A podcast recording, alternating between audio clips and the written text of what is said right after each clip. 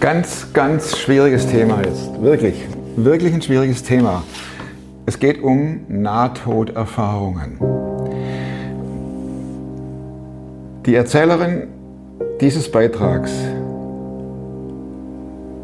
hat sich diese Berichte reingezogen ohne Ende. Hat sich daran festgeklammert. Ihr Mann war damit nicht einverstanden. Er sagt, das ist wissenschaftlich nicht erwiesen, womit er ja recht hat. Aber ich will mich jetzt mit keinem Nahtoderlebnis-Spezialisten anlegen. Überhaupt nicht. Zumal es ja auch in der christlichen Szene durchaus Leute gibt, die angeblich drüben waren, jenseits der Lebens- oder Todeslinie und berichten da. Fakt ist, es gibt nichts, wo wir sagen können, ja klar, es kann noch keiner zurück. So, das ist das eine. Das andere ist, dass die Christen, wir Christen natürlich glauben, dass es nach dem Leben weitergeht. Und das ist natürlich auch immer ein Raum, der gerne für Spekulationen gebraucht wird. Grüne Wiesen, helles Licht. Die Berichte decken sich definitiv auch mit den Nahtoderlebniserfahrungen der Kranken, die jetzt nicht an Jesus glauben. Was meine Erzählerin erlebte, war kein Nahtoderlebnis, sondern ihr Mann verstarb. Und sie dachte, der ist immer bei mir. Seine Seele ist bei mir. Und anstelle ihr das gut getan hat, litt sie darunter, wurde nicht frei. Eine sehr eindrückliche, aber auch herausfordernde Geschichte über jemanden, der sich auf etwas fixiert hat und dabei fast zugrunde ging. Ist natürlich jetzt ein schwerer Übergang, wenn man über ein neues Buch spricht ähm, von mir, wo es auch um den Himmel geht. Es ist eine Biografie, eine Autobiografie und ich habe den Spagat gewagt, tatsächlich auch den Himmel mit reinzunehmen. Allerdings steht im Vorwort, die Passagen mit Jesus und dem Himmel sind fiktiv, also ausgedacht.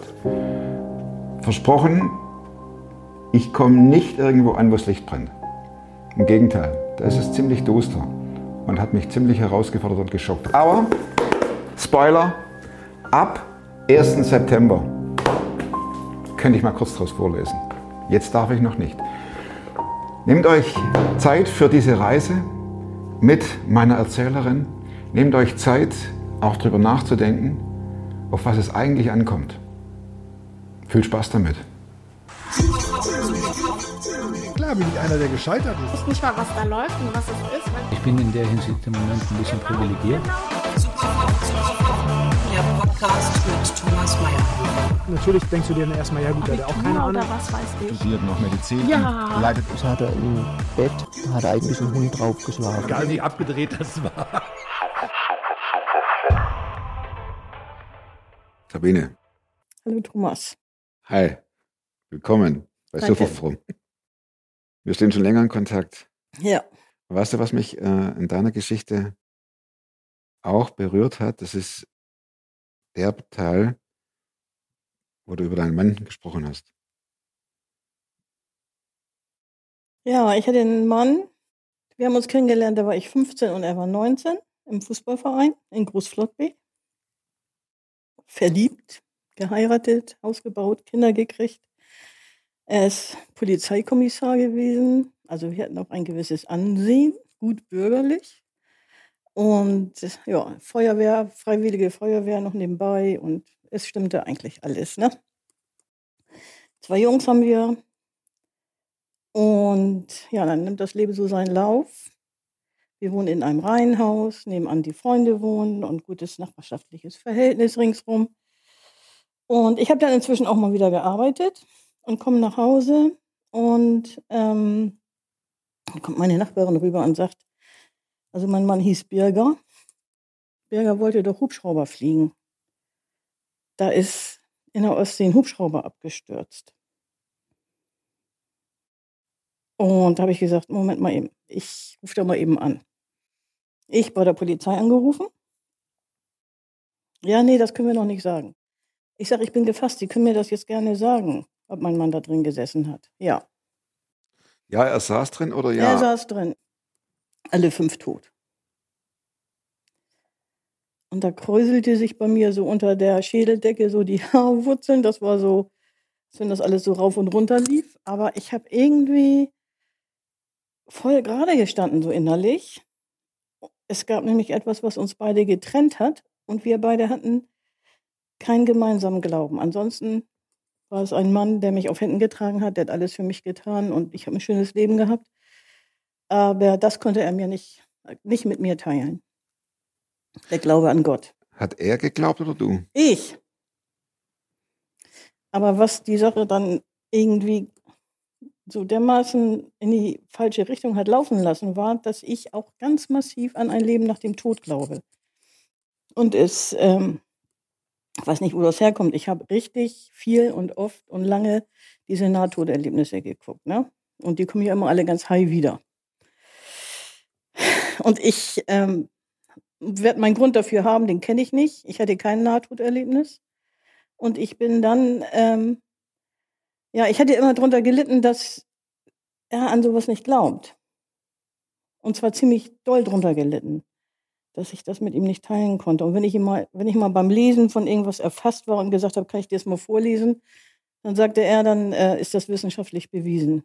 Ach, Wenn du was vorlesen wolltest, war das aus der Bibel oder aus irgendwelchen Nahtoderlebnisberichten und, und, und? Nee, das waren ähm, damals noch, äh, meine Kinder waren auf der Waldorfschule, das war da so ein Text von Rudolf Steiner. Aber ähm, das ist natürlich bei mir alles nicht mehr aktuell. Also die ganze Waldorfpädagogik Ja, wir sprechen ja von früher. Ja, ja. Das war, also jedenfalls hatte das damit zu tun, dass das Leben mit dem letzten Atemzug hier auf Erden nicht zu Ende ist. Ja, das hat er nicht geglaubt. So, also da kam dann die Nachricht, er ist tot. Und sagt meine Nachbarin, aber das ist doch schrecklich. Und ich habe gesagt, nun warte erst mal ab. Und dann haben wir uns drüben hingesetzt in mein Wohnzimmer. Nee, ich musste das ja erst noch den Kindern sagen. Der eine hat total schlecht reagiert, der hat auf dem Bett sich hin und her geschmissen, hat geweint und getreten und getrampelt und den haben wir gar nicht ähm, erreicht irgendwie. Und der ist auch nicht runtergekommen ins Wohnzimmer, der ist dann in seinem Bett geblieben. Der andere war hier ganz dicht bei mir die ganze Zeit und die waren elf und zwölf, die beiden. Und während wir da unten so saßen, kamen dann immer mehr und mehr Leute ins Wohnzimmer. Und das hat sich dann bis zum Abend so gefüllt. Und da war so eine ganz bestimmte Atmosphäre, die war irgendwie so. Das richtige Andächtig. Wort. Ah, ja, andächtig. Und ich konnte überhaupt nicht weinen. Denn war das nächste Problem, dass ich ähm, meinen Fehler gleich am Anfang gemacht habe, dass ich dachte, ich war ja nicht darauf vorbereitet, es war ja ein Unglück, das kam ja so in unser Leben geschossen.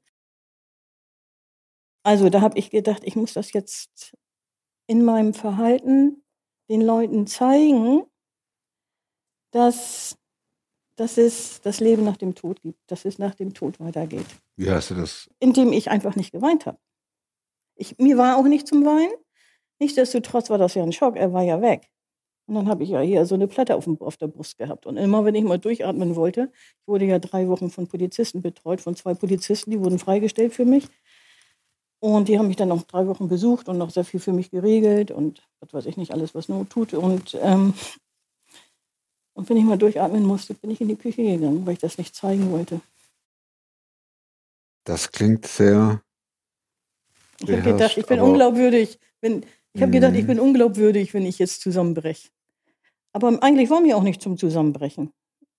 Und ähm, von daher ist es da eigentlich gleich in die verkehrte Richtung gegangen.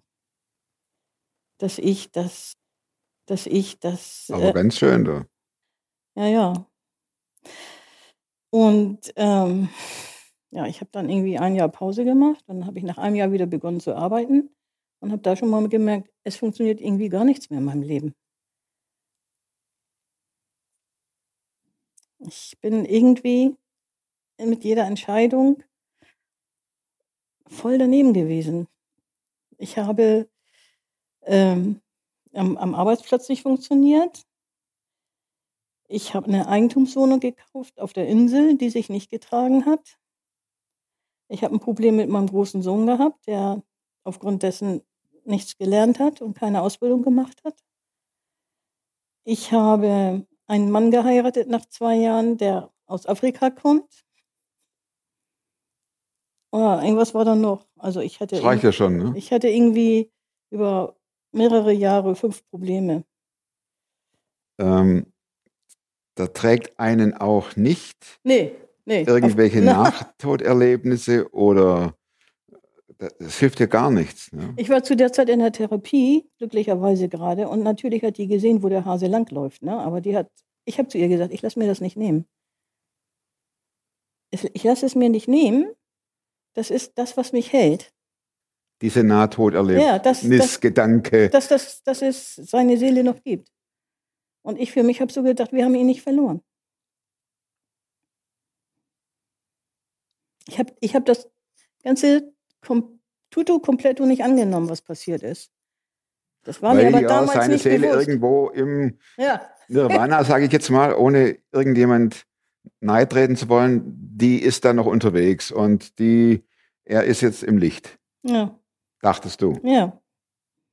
Also der Fehler war ja, dass wir schon bei der Hochzeit gesagt gekriegt haben, bis dass der Tod euch scheidet. Und das hätte ich mal beherzigen sollen. Das sollte jetzt aber auch nicht heißen, dass ich äh, ein Leben mit ihm weiterführe. Überhaupt nicht. Aber ich habe irgendwie was falsch abgespeichert, was ähm, ja, und das wurde mir dann auch quittiert, ne? ja, da warst auf dem falschen Trip unterwegs. Aber aber ganz, richtig. Mhm. Und ähm, weswegen ich hier bin, ist, dass ich gerne erzählen möchte, wie der liebe Gott mich daraus erlöst hat. Also aus, diesen, aus dieser Fehlrichtung.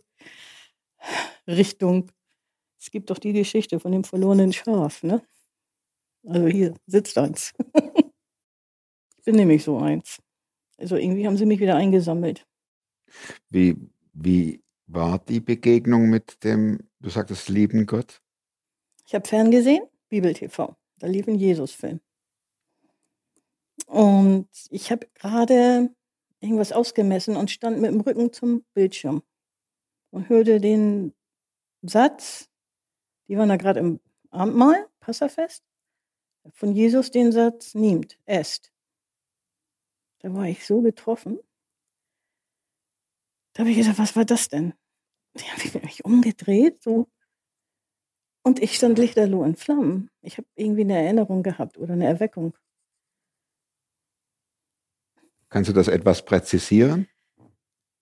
Ich habe mich, ähm, Ich meine, nehmt, esst ist ja jetzt Nehmt, nicht so, äh, es ist ja jetzt keine Aussage, wo man denken könnte, aber ich kann dir das gar nicht weiter erklären, warum ich davon so getroffen war. Ich habe nur weiter geguckt und habe sofort gegoogelt, wo gibt's morgen Abendmahl.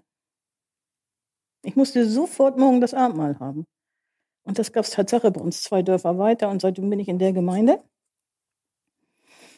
Da habe ich eine gute Ansprache bekommen und da haben die mich ja aufgenommen, habe mich da wohlgefühlt so.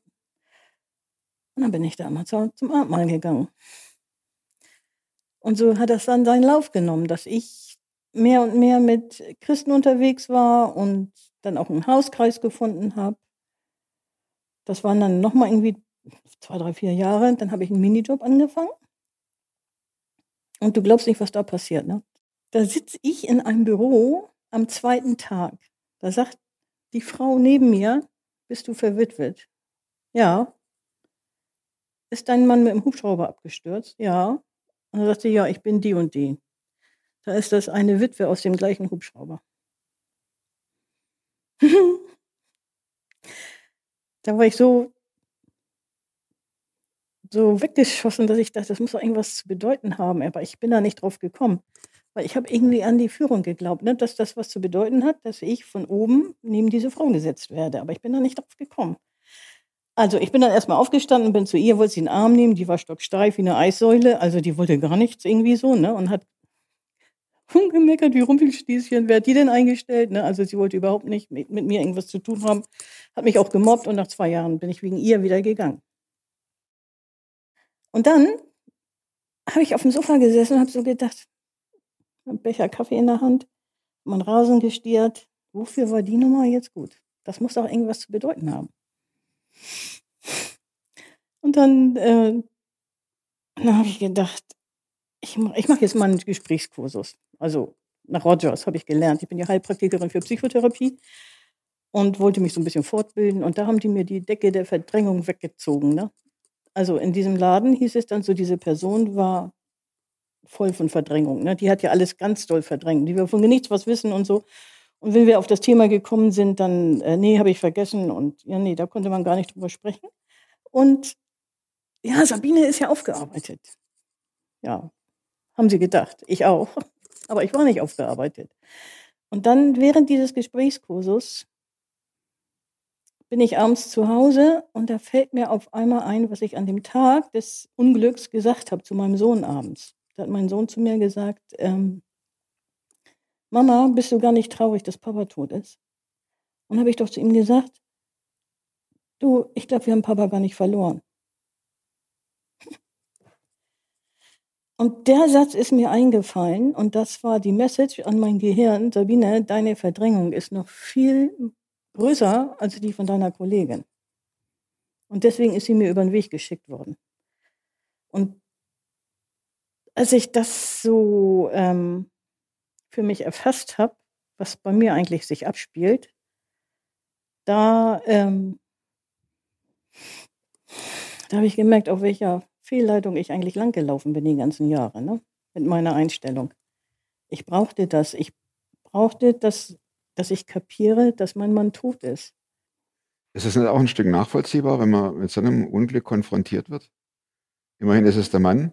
Ja, Immerhin ist es so, dass äh, du jetzt in einer Situation und Position stehst, wo du alleinerziehend bist. Du kanntest ja jetzt auch noch, äh, du wusstest ja auch nicht mit umgehen jetzt mit Gottes Hilfe, sondern du warst ja irgendwo im, im, im, im, im im Lichtschein unterwegs, im Pseudo-Lichtschein oder im, in der Hoffnung, dass es was gibt. ja, richtig. Gut ausgedrückt. Genau, in der Hoffnung, dass es was gibt. Ja, ja, das ist, das ist nicht negativ, meine ich das, sondern man setzt seine Hoffnung auf etwas, äh, was sich dann als nicht lebenstauglich Nee, erweist. aber so, so gar nicht. So richtig gar nicht. Und ähm, Du musst es ja auch durch Leid durch, sagtest du deinem Sohn, wendet sich ab und äh, du, du fährst dein, die zweite Ehe, sag ich mal, in die Wand. Und das kommen ja auch Fragen auf, was soll das Ganze? Wie, wie packe ich es überhaupt noch? Das Schlimme ist ja gewesen, dass ich das überhaupt gar nicht ähm, bewusst zu fassen hatte. Das weiß ich jetzt, weil die Geschichte geht ja noch weiter. Aber zu dem Zeitpunkt wusste ich das nicht. Ich habe mich ja immer verteidigt und vertreten. Ja. Und verdrängt. und immer hübsch weiter verdrängt. Ja. Und, und ich habe ihn, ich habe täglich meinen verstorbenen Mann, der jetzt mittlerweile 26 Jahre tot ist, auf dem Sender. Das ist ja irgendwann auch nicht mehr normal. Immer, immer daran denken, immer, also als wenn vom Unterbewusstsein immer was kommt. Hallo, mach doch mal was. Ne? so, guck doch mal. Also, ähm, und dann ging es so weiter, dass ich, ähm, dass es danach mir ganz schlecht ging. Also dann musste ich ja jetzt eingestehen, dass er gegangen ist und dass er für dieses Leben weg ist. Das ist eigentlich das erst nach, nach 22 Jahren war das dann zu dem Zeitpunkt eingetreten, was damals hätte eintreten müssen. Und dann habe ich äh, auf ERF Radio ein Interview gehört mit Christoph Lenzen. Das ist ein Traumatherapeut, Pastor und Seelsorger. Da habe ich gedacht, wenn das nicht mein Mann ist. Und während die noch geredet haben im Radio, habe ich ihn schon gefunden auf Facebook und habe ich einen Termin gemacht mit ihm, der hat auch sehr nett geantwortet. Und dann war ich zwei Tage bei ihm zu Besuch in Gera. Der hat den Raum geöffnet zu Jesus. Das war eine so, eine, eine Begegnung, die war so allumfassend in der Antwort. Was ist dir da aufgegangen? Da ist mir aufgegangen, ähm, dass ich mich schuldig fühlte für alles, was passiert ist in meinem Leben. Das war ja nicht das Einzige mit meinem Mann. Da ist richtig was von mir weggefallen. Und da erstmal waren die Rückenschmerzen weg. Ich fühlte mich besser, kräftig und gesund und lebensfroh. Willst du mal ein Beispiel hören? wenn ich Unfrieden habe im Herzen, ne? Dann gehe ich einfach ganz tief ins Gebet und frage Jesus, sag mir, was ich über mich wissen muss. Sag mir, was mein Herz friedlich macht. Und zwar waren wir auf dem Kindergeburtstag von meinem Enkelkind und mein Sohn war so ernst. Und das kann ich nicht ab, ne? Dann bin ich so bedrückt, wenn er so ernst ist und nicht redet und so. Und dann hat mich das so dermaßen gepiekt, dass ich nach Hause gegangen bin und wirklich wieder dieses Gebet gebetet habe. Bitte sag mir, was muss ich wissen, dass ich ein friedliches Herz bekomme? Und dann äh, vergesse ich das wieder und dann weiß ich, die Antwort kommt, aber ich weiß nicht wann. Und dann bin ich an dem Abend ins Bett gegangen und mache die Augen zu und sehe ein Bild, wie aus meinem Sohn mein Mann rausgeht. Davon war ich so geschockt. Da habe ich gedacht, wenn ich als Mutter jetzt meinen Mann in meinem Sohn anspreche, dann ist doch klar, dass der maulig ist auf seine Mutter. Oder? Das ist eine Ver Vergewaltigung. Das ist, was macht man nicht? Also ich meine, habe ich ja nicht absichtlich gemacht, aber seitdem haben wir Frieden, aber richtigen Frieden. Ne? Wir verstehen uns so gut. War das der Sohn, der, der Ältere? Der, nee, das war nicht der Ältere, das war der Jüngere. Wen, wie würdest du es beschreiben, Sabine, wer Jesus für dich ist? mein Beschützer und mein Tröster und mein Grund zu leben. Wie oft denkst du noch an deinen Mann? So, jetzt kommt die Geschichte, wie es zu Ende gegangen ist.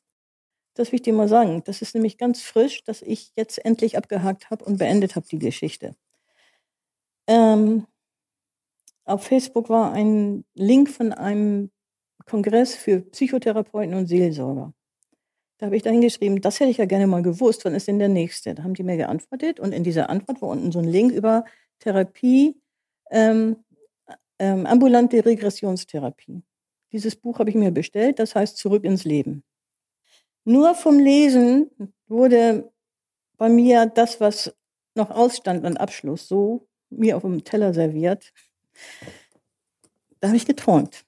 Und zwar die Beerdigung von meinem Mann offenes Grab, da steht der Sarg und die ganze Trauergemeinde ist hinter mir. Meine Kinder waren nicht dabei irgendwie. Die ganze Gemeinde hinter uns. Und der Sarg steht da und auf einmal fängt der Deckel an zu wackeln.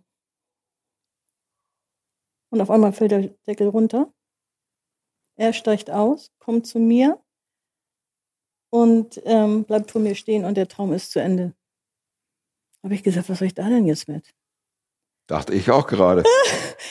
Damit konnte ich nichts anfangen. Und habe ich nur noch so gedacht, also wenn er mir jetzt noch sagen will, dass er mich liebt, ne, dann ähm, lass mal stecken, ne? und dann habe ich Tatsache eine Kollegin angerufen und Freundin aus der Heilpraktikerschule. Ich sage, weißt du was, hör dir das jetzt mal an. Ich kann damit nichts anfangen. Und dann sagte sie, äh, also mir fällt ein, Verabschiedung oder Versöhnung. Und dann habe ich gesagt, ähm, naja, wird ja auch mal Zeit, habe ich dann so ganz lapsig hingesprochen. Ne? Wird ja mal Zeit nach 26 Jahren. In der Tat habe ich nie von ihm geträumt. Nie, nie, nie, nie. Und, ähm, und dann hatten wir aufgelegt und ich habe gestrickt und Fernsehen angehabt und habe das Gespräch eigentlich schon wieder abgehakt, was ich mit meiner Freundin hatte. Und du, ich krieg schon wieder Gänsehaut. Und dann habe ich gesagt, sag mal, war das jetzt die Verabschiedung von ihm? Das war die Verabschiedung von ihm. Es war der Schlusspunkt, dass der Tatsache gekommen ist zu mir und sich vor mir hingestellt hat. Ja, er hat nichts gesagt, aber äh, war vielleicht auch gut so. Du hast damals die Beerdigung an dir vorbeigehen lassen, ne? Ja. Und richtig. Wie, wie gehst du mit dem um, dass er Also zum einen war ja die, sagtest du ja, dass ähm, die ganze Lichtgestalten und äh, dass er da nichts wissen wollte, ne? Aber nee, wollte er nicht. Ne? Das ist das eine. Das andere ist ja, dass du und er seinerzeit vom Glauben ja auch nichts wissen wolltet. Nee. Und, ne? und die dritte Sache ist die, dass ja, nehmen wir das wörtlich und ernst, was in der Bibel steht, ja, um in die Ewigkeit zu kommen, ja eine Beziehung mit Jesus notwendig ist, die er ja nicht hatte. Mhm. Wie gehst du mit der Tatsache um? Ja, das sagst, ist eine Frage. Es gibt ja einen gnädigen Gott, ne? ja, Und er war ein guter Mensch, ein sehr guter Mensch. ja. Ein Helfer. Einer, der an andere gedacht hat und nicht an sich. Und Ja. ich hoffe und bete zu Gott, dass er gnädig ist mit ihm und ihn durchlässt. dass für ihn die Schranke hochgeht. Ja, das wünsche ich mir für ihn sehr. Ob ich ihn dann wieder sehe, das, Würdest du gerne? Ja, Wie gehst du mit solch, mit dieser Wahrheit, mit dieser tiefen Wahrheit, mit dieser tiefen biblischen Wahrheit um? Beschäftigt dich das oder? manchmal mehr, manchmal weniger. In der Tat.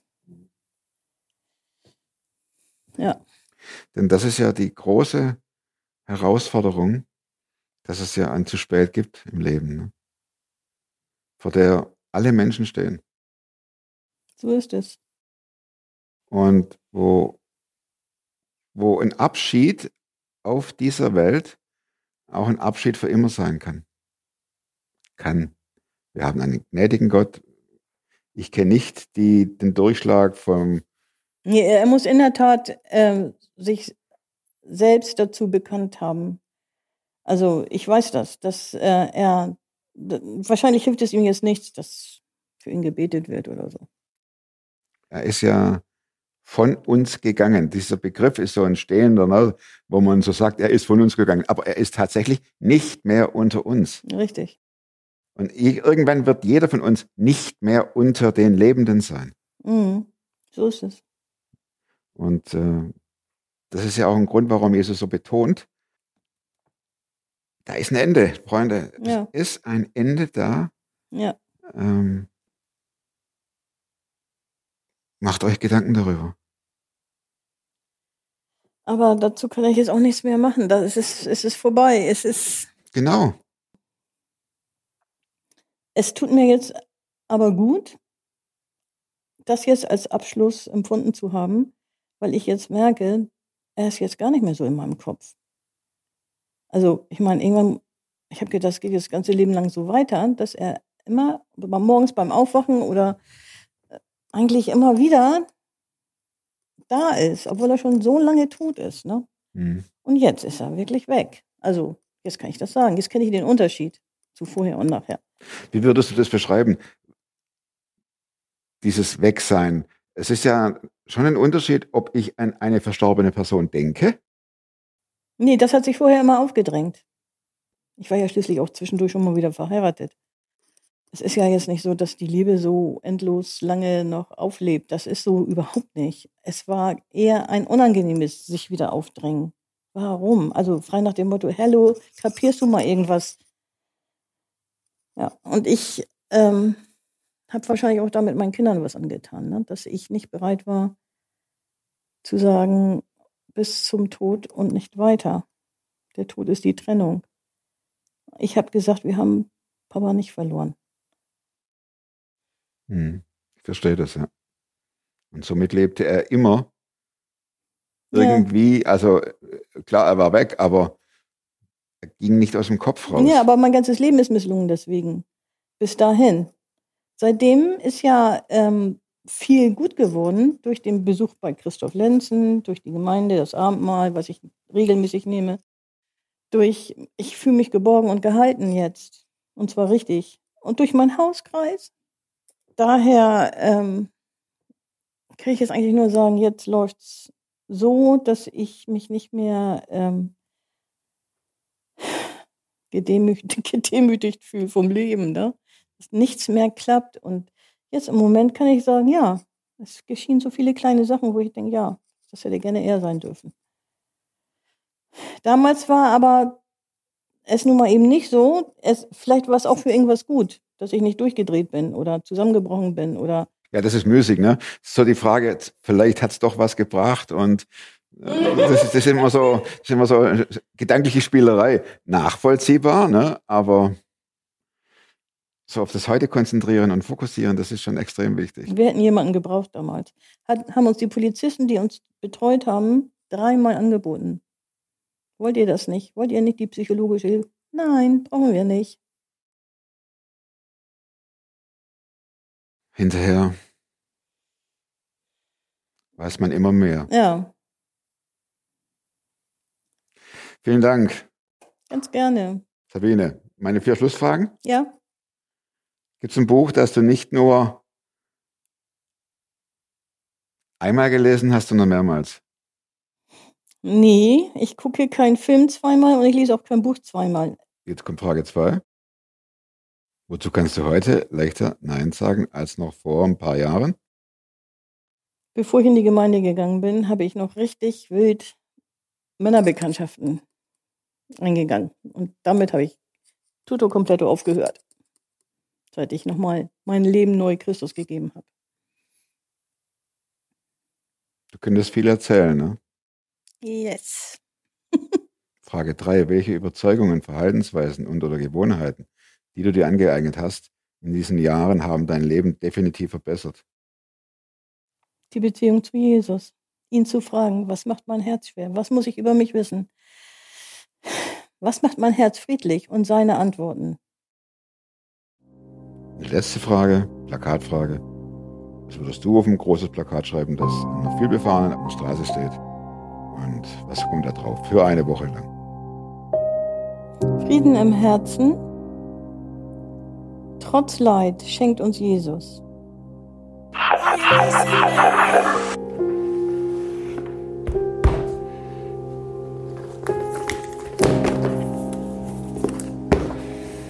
Ich jetzt Werbung einblenden? Ja, machen wir mal. Machen wir. Werbung blenden wir ein. Aber Werbung für Jesus ist es auch. Hier und das, was uns Sabine gerade erzählte, definitiv auch. Ich wünsche euch, dass ihr da dran bleibt, dass ihr euch Gedanken macht, wer ist dieser Jesus? Möchte er mit mir in Kontakt kommen?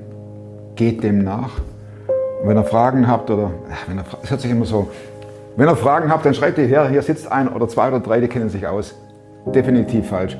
Wenn ihr eine Frage habt und ihr wollt mal eine Meinung dazu hören, dann könnt ihr hierher schreiben oder euch einfach mitteilen. Dann könnt ihr hierher schreiben, info at superform.tv. Aber hier sitzen keine, die alles wissen. In diesem Sinne, nächste Woche neuer Film und der hat's auch wieder in sich. Und bis dahin, bleibt oder werdet superform. Macht's gut. Tschüss.